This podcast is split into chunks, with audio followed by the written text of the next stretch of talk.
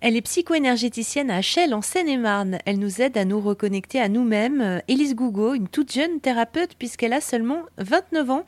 Euh, c'est plutôt rare de se former euh, si jeune, Élise Gougo. Mais c'est vrai que ça a été une petite question à un moment donné parce que quand j'ai voulu euh, lancer cette activité, je me suis dit, bah, est-ce que j'ai vécu assez de choses justement pour pouvoir parler, soutenir les personnes qui ont vécu d'autres choses euh, de manière peut-être plus intense, des moments de vie beaucoup plus douloureux que les miens, ou peut-être pas plus, mais différents en tout cas. Et en fait, c'est que la réponse que j'ai, c'est que j'ai pas le choix. C'est assez drôle, c'est-à-dire que j'ai vraiment la sensation que c'est là où je dois être et que maintenant faire autre chose comme métier euh, ne me parle pas du tout.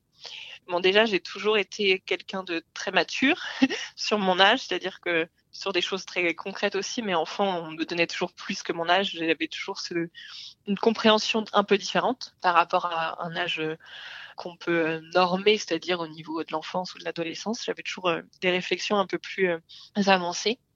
Aujourd'hui, je suis tout à fait OK avec ça, avec l'âge que j'ai, mais je comprends et je le vois bien que des fois, c'est on a besoin de vivre plein d'expériences et de peut-être même des fois de subir euh, ou de vivre des deuils, des séparations, des maladies pour commencer à cheminer.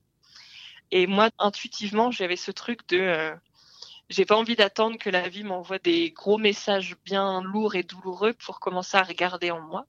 Après, je pense que c'était aussi euh, mon éducation, c'est-à-dire que j'ai été euh, ma maman hein, euh, s'est rapidement ouverte après le, le, divorce de mes parents à une autre approche justement de la vie, de l'accompagnement, de comprendre ce qui se passe, et donc elle me l'a aussi un peu inculqué de manière subtile quand j'étais enfant, et il y a aussi ça qui a, je pense, soutenu cette envie de me comprendre et de pas attendre d'avoir une maladie ou d'avoir perdu quelqu'un de cher ou autre problématiques de vie, euh, événements douloureux pour me questionner.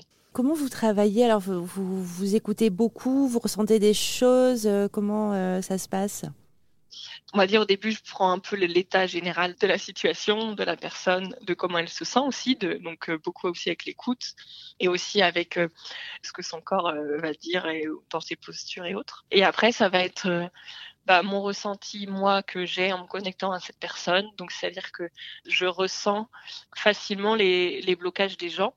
Euh, je vais rapidement avoir besoin de nettoyer certaines zones du corps, de libérer certaines tensions, de ressentir euh, des émotions ou des nœuds, des tensions dans le corps physique aussi, des douleurs, des choses comme ça. Tout ce que je vais ressentir, bah, je vais accompagner, je vais euh, soit le partager avec la personne et puis voir comment ça lui parle et l'accompagner à libérer ça ou des fois, si c'est le moment, bah, moi, je, je libère et ça permet de refaire circuler l'énergie d'une autre manière dans son corps, dans ses différents corps, le corps physique, mais aussi le corps énergétique.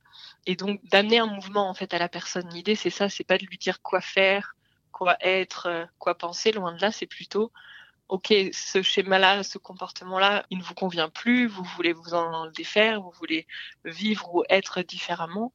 Ben, moi, je vais en fonction de votre euh, objectif, de votre envie, votre demande.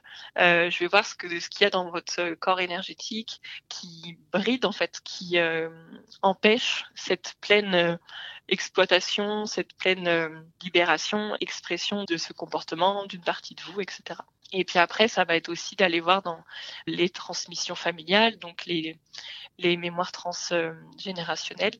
Et puis après, il y a encore sur le plan karmique, donc là, c'est sur le plan euh, de nos vies passées, où des choses aussi peuvent rester engrammées et contribuer un peu à un fonctionnement dans notre vie actuelle.